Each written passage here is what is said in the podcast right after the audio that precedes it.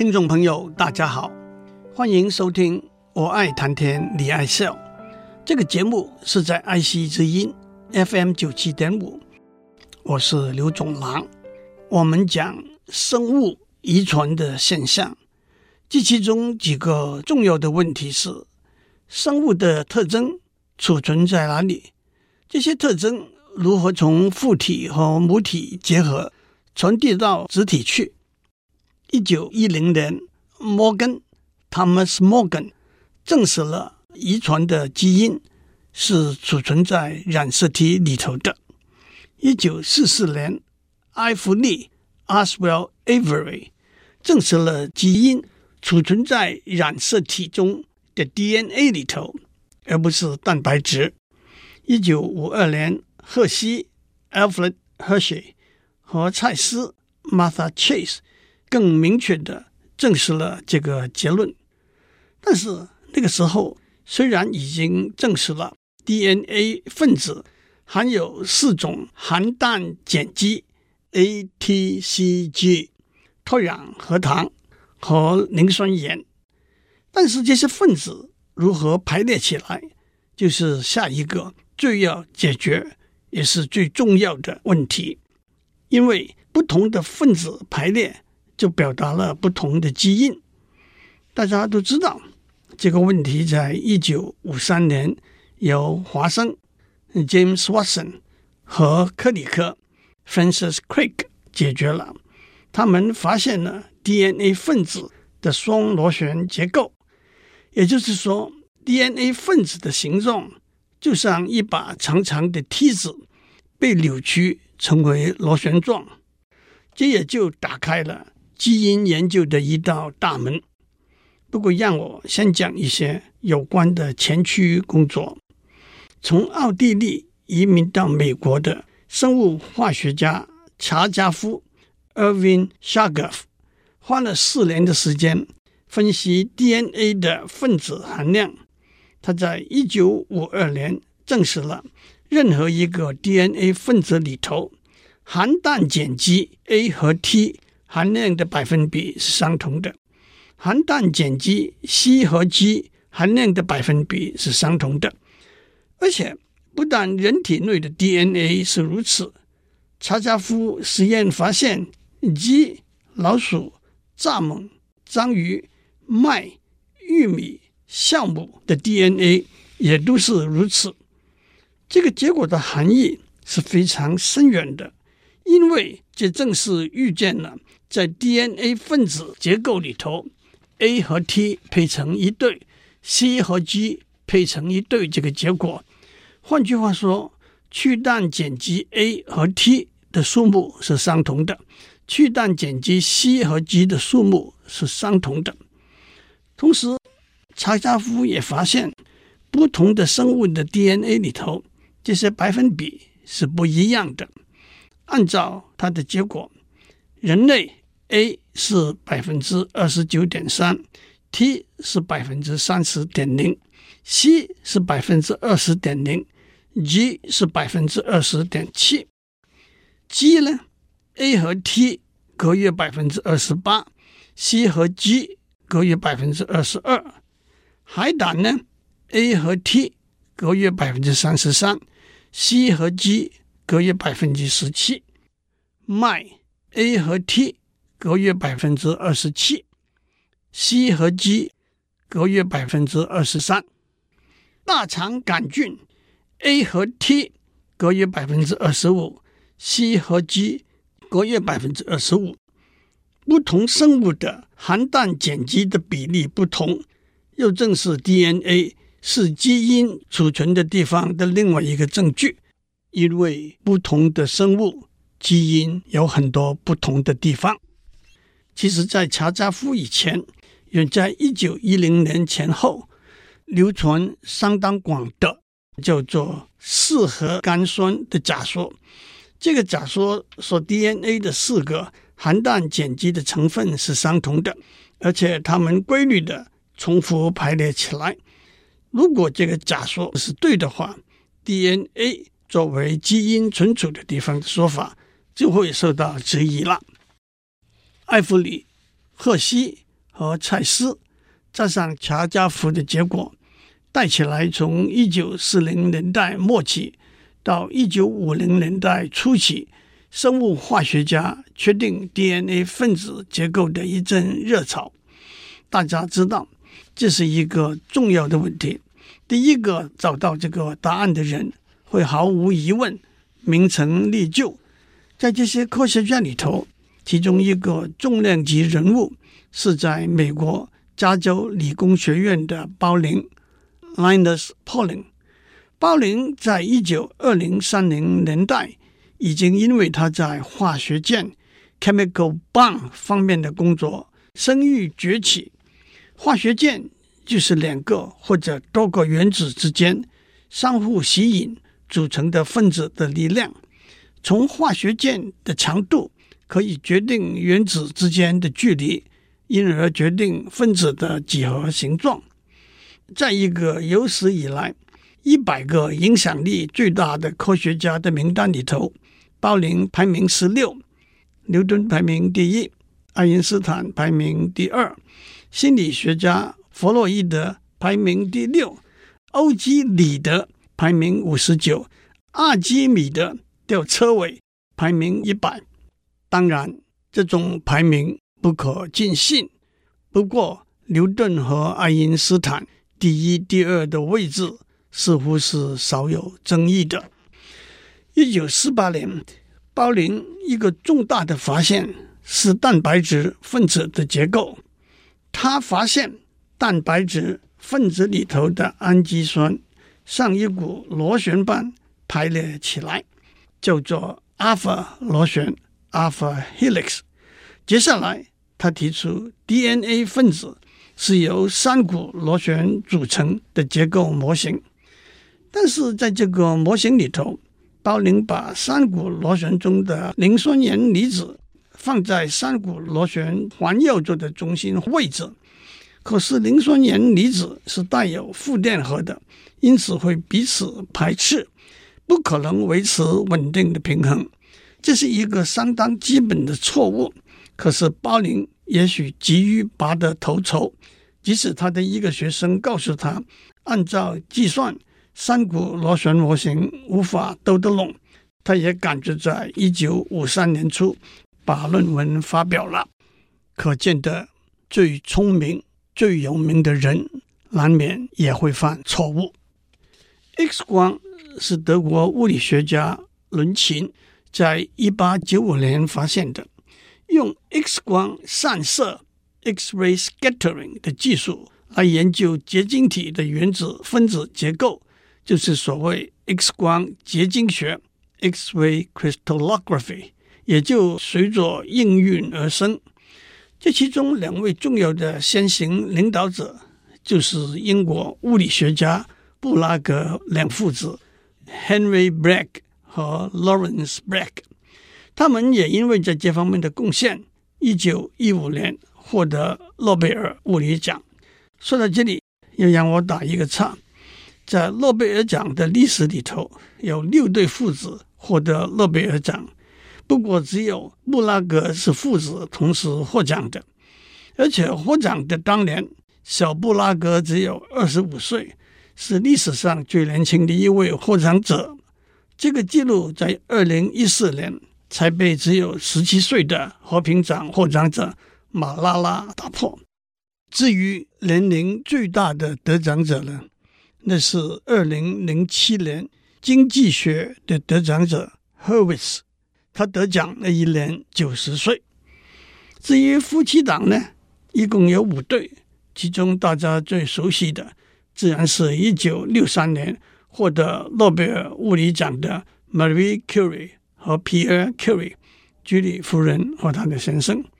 比较少受人注意的，倒是他的大女儿和她的先生，也在一九三五年获得诺贝尔物理奖。因此，居里夫人和她的大女儿是唯一一对母亲女儿获奖者。大家也知道。居里夫人在一九一一年获得诺贝尔化学奖。当时有一个传统，是一个人不能在同一个领域重复获奖。但是这个传统也被 John Bardeen 在一九五六和一九七二获得物理奖，Frederick Sanger 在一九五八和一九八零获得化学奖。这两个例子打破了。让我们回到 X 光晶体学。X 光晶体学技术的发展，到了一九四零年代，已经可以用来决定不同物质分子的立体结构的形状。用 X 光晶体学技术来决定 DNA 结构的有几个重要的科学家，在英国伦敦的 King's College 的物理学家威尔金斯 Maurice Wilkins。在一九四八到五零这一段时间，已经开始用 X 光晶体学技术尝试来决定 DNA 分子的立体结构的形状。一九五一年，X 光晶体学专家富兰克林 （Rosalind Franklin） 加入 King's College 的团队。到了一九五三年初期，他们从 X 光绕射的图片。已经逐渐确定了 DNA 的分子结构的形状是由两股螺旋组成的。我们在上面讲到，艾弗里 （Oswald Avery）、荷西 （Alfred Hershey） 和蔡司 （Martha Chase） 加上查加夫 （Erwin Chargaff） 研究的结果，确定了组成 DNA。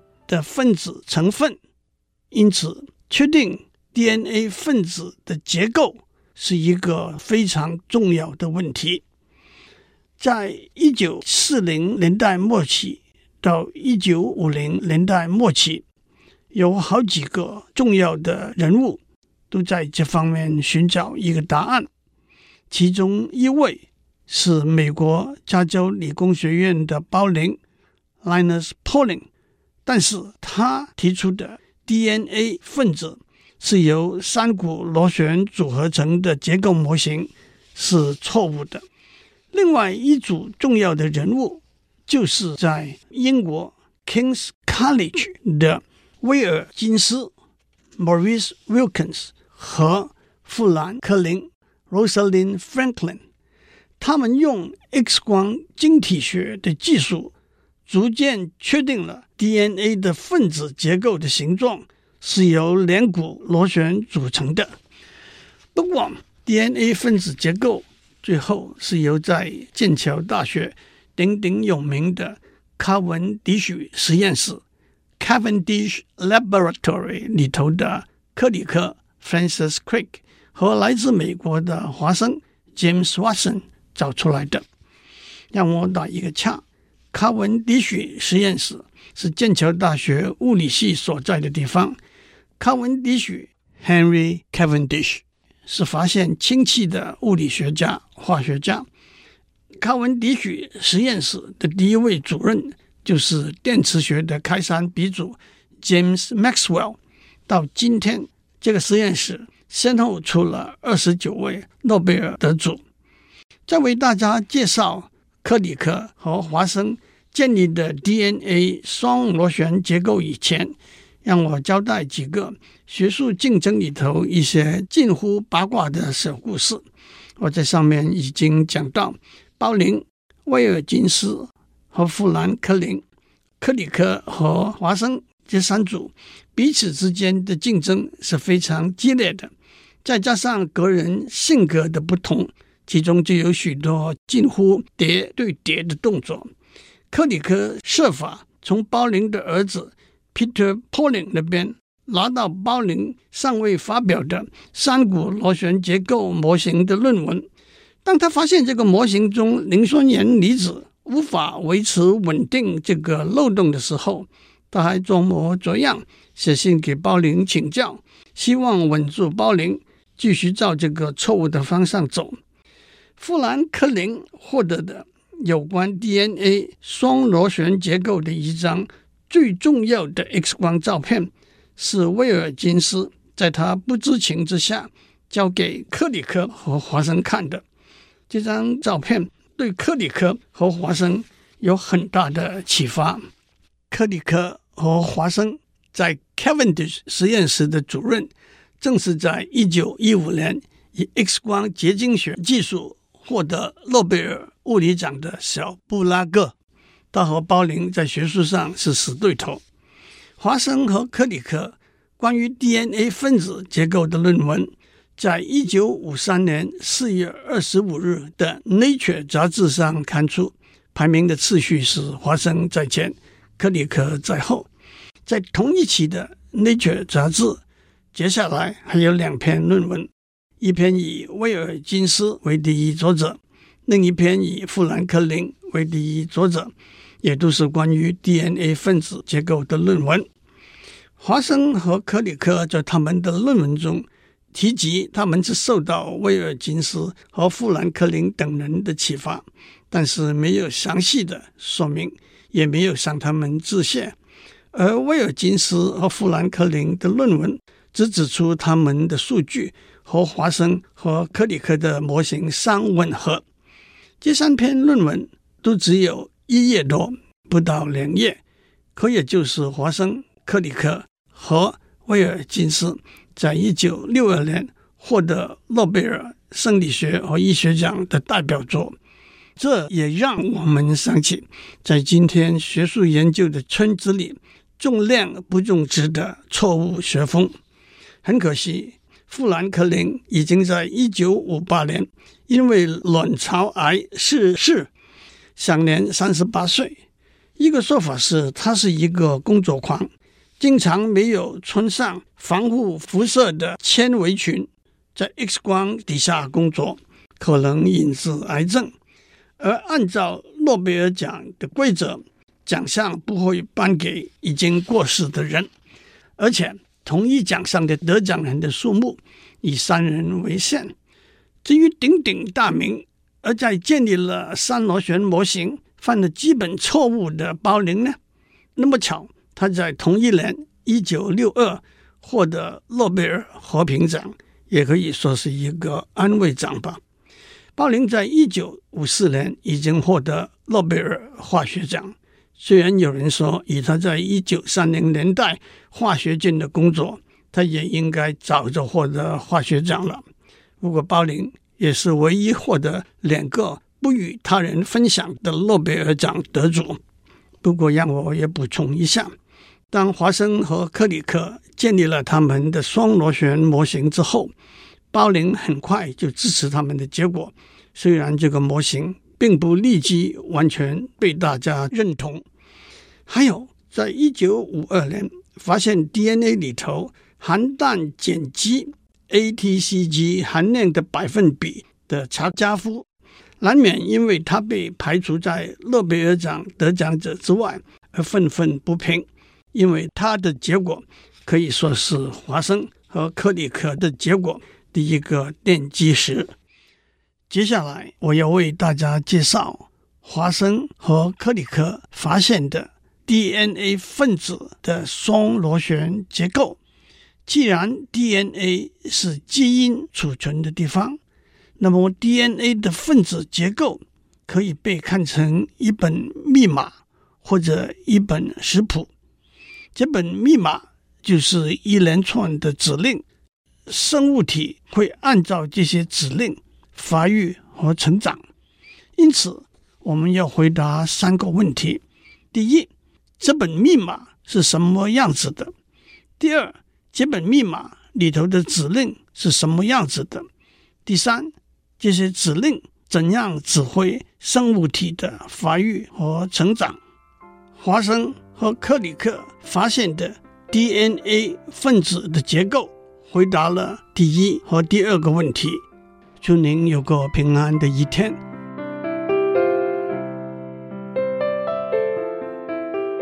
以上内容由台达电子文教基金会赞助播出。